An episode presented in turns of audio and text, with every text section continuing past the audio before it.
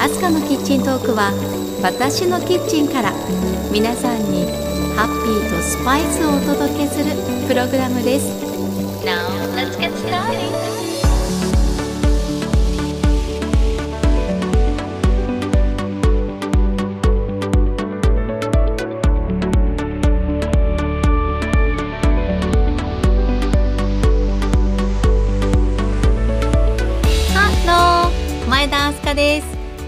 さんお元気ですか？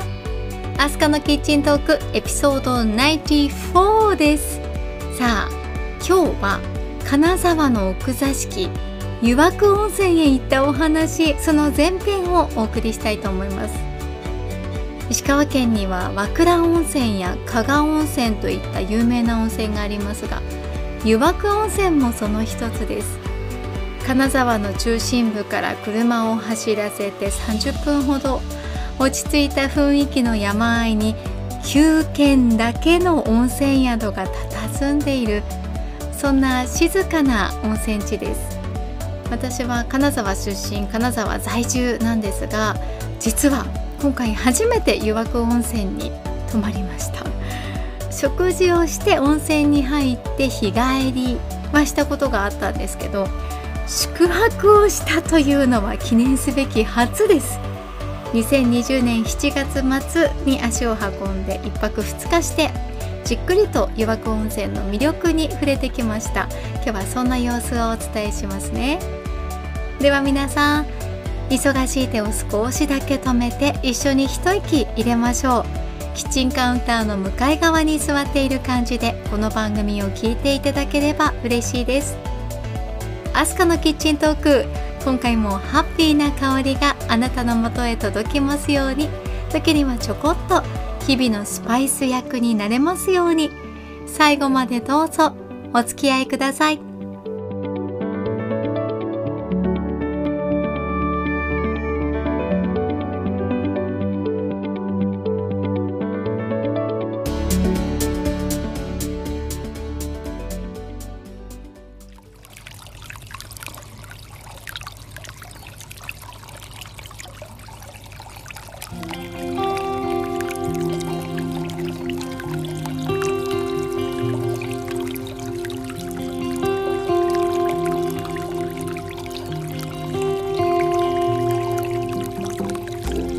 湯涌温泉の歴史は今からおよそ1300年前奈良時代にまで遡ります。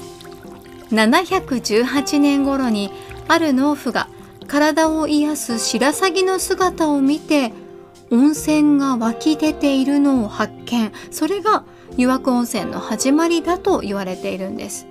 別の言い伝えでは白山を開いた体調大使の発見。とも言われているんですね。江戸時代には加賀藩のお殿様が足しげく通い登場する名湯として守られた場所となっていました。さらには大正時代を代表する画家竹久夢二が恋人の彦野と至福の時間を過ごした場所としても知られています。近年はアニメ「花咲くいろは」の舞台として描かれたくさんのファンが訪れる聖地としても有名になりましたよね。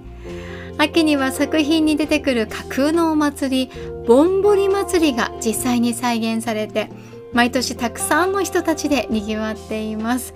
ただ残念ながら今年2020年のぼんぼり祭りは新型コロナウイルスの影響で中止となってしまいました。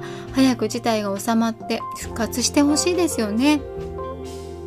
湯涌温泉はそんな風に長い間やってくる人たちを名刀でもてなす金沢の奥座敷として愛されてきました。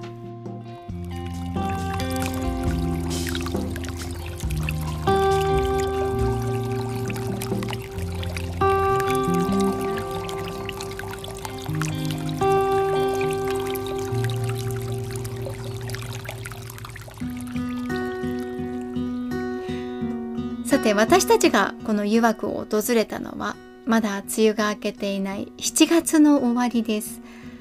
ちょうどその日は晴れ間が広がって夜6時頃でも外はまだ明るい状況でした。なのでまずは温泉街を散策しようということになったんです。大規模な温泉地とは違って湯涌温泉はとてもこじんまりとしています。そして風情のある温泉地となっています。それが魅力です。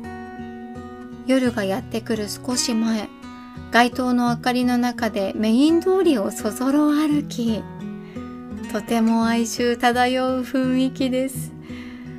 なんだか時間が昭和でストップしているかのようなそんなノスタルジックなムードが素敵でした。岩久温泉は周りが山々の自然に囲まれていますので本当に静かです。賑やかな都会の喧騒から離れて普段の日常とは違った時間を過ごすそんなことができる場所だなと思いました。メイン通りを奥へ進み階段を少し上がると白鷺の足湯があります。ここはトムロ石や金箔を使った金沢らしい作りの足湯です。無料で入れますので旅で疲れた足を癒すことができます。白鷺の足湯にやってきました。足を入れるの？さっきまでね人がたくさんいたんだけれど今ちょうど空いたところ。ラッキー。さあじゃあ足だけ靴下脱いで入ってみようか。待って。どんな感じ？怖い。えなんで？ドキドキするってこと？うあったか あったかい。わあ結構あったかいんだね。えー、すごい気持ちいいんですけど。あーここに書いてあるよ。半世時代には歴代の加賀藩主の湯治場として加賀藩の隠し湯であった。お殿様がここに足湯に浸かりに来てたんだって昔はうん。お殿様。お殿様も。お殿様はねこれ気持ちいいと思ったと思うよ。なかなかいいお湯じゃの。うとか言ったりしてね。ゆっくりしてたんだろうね。ゆっくり。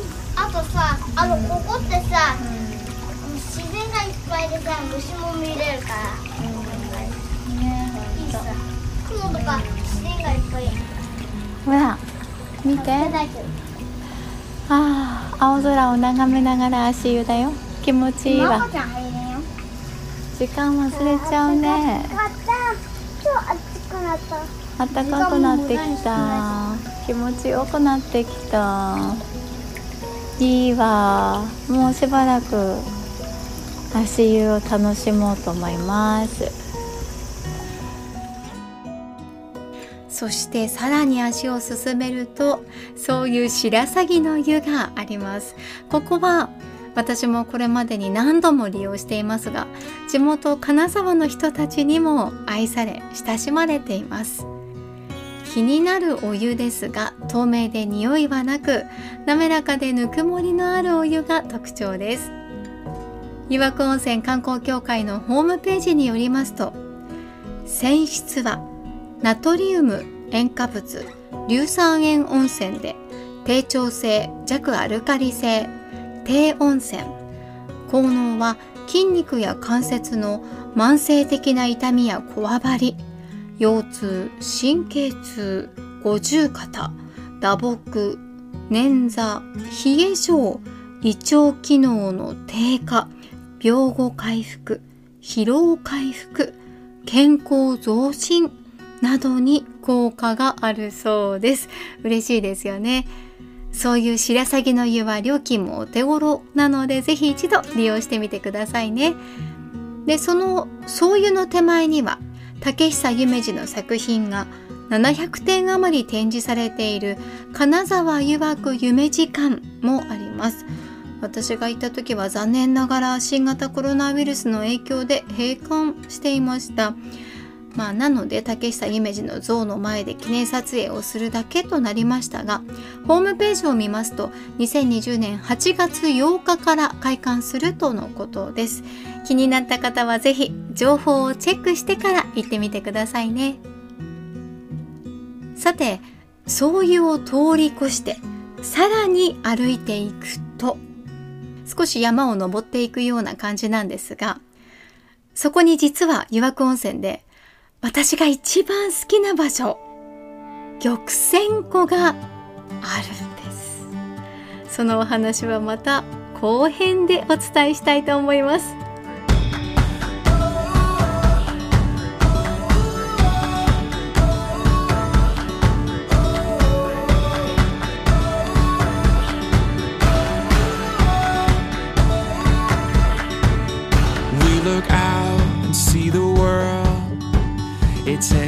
Everything we have to face it. Without a sound, we take a step. Inside, our hearts are racing. If it takes forever,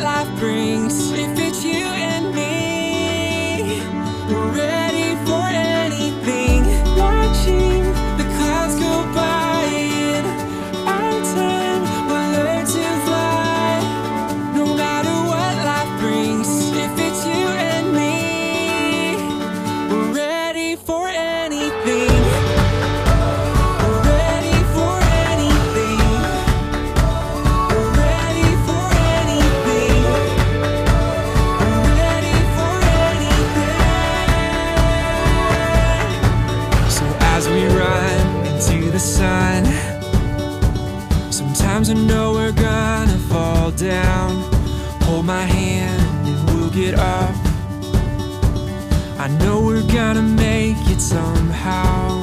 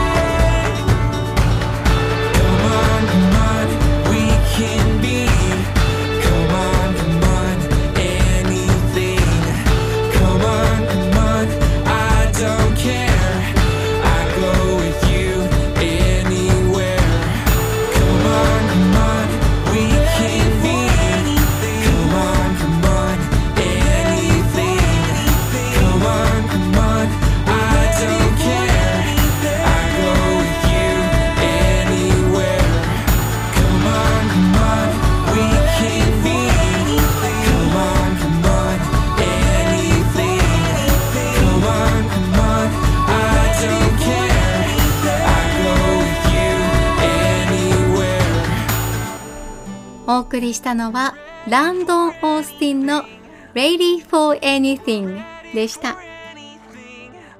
アスカのキッチントークエピソード94エンディングの時間です。今日は金沢の奥座敷湯涌温泉へ足を運んだお話の前編をお送りしてきました。いかがだったでしょうか？今回のお出かけでは石川県民が対象の宿泊割を私も利用させていただきました。いやこれとってもありがたいキャンペーンでした。新型コロナウイルスの影響でなかなか旅をしにくい状況になっていますよね。でもこのキャンペーンに背中を押されてこれまで近すぎて行けていなかった温泉宿にもよしそれならちょっと行ってみようかという気持ちになりました。石川県民対象の宿泊割は7月末までですでに終了していますが県によってはまだそういった割引が使えるところもあるようですね。さらに現在は国の GoTo トラベルがスタートしています。新型コロナウイルスの感染対策には十分に気をつけながらこういったキャンペーンを上手に利用して無理のない範囲で旅を楽しむ。そういったことも時には必要なんじゃないかなと今回思いました。さあ次回金沢の奥座敷湯涌温泉の旅後編となりますが玉泉湖を散策したことや旅館へ戻って美味しいお料理をいただいたことそしてゆっくり露天風呂に使ったことなどをお話ししたいと思っています。なんといっても知人におすすめされてずっと行ってみたかったお宿に今回初めて行くことができたんですよね。とっても嬉しかったです。どのお宿かって気になりますか？続きは次回お話しさせてくださいね。アスカのキッチントークここまでお付き合いありがとうございました。では次回の配信まで皆さん元気にお過ごしください。お相手は前田アスカでした。See you!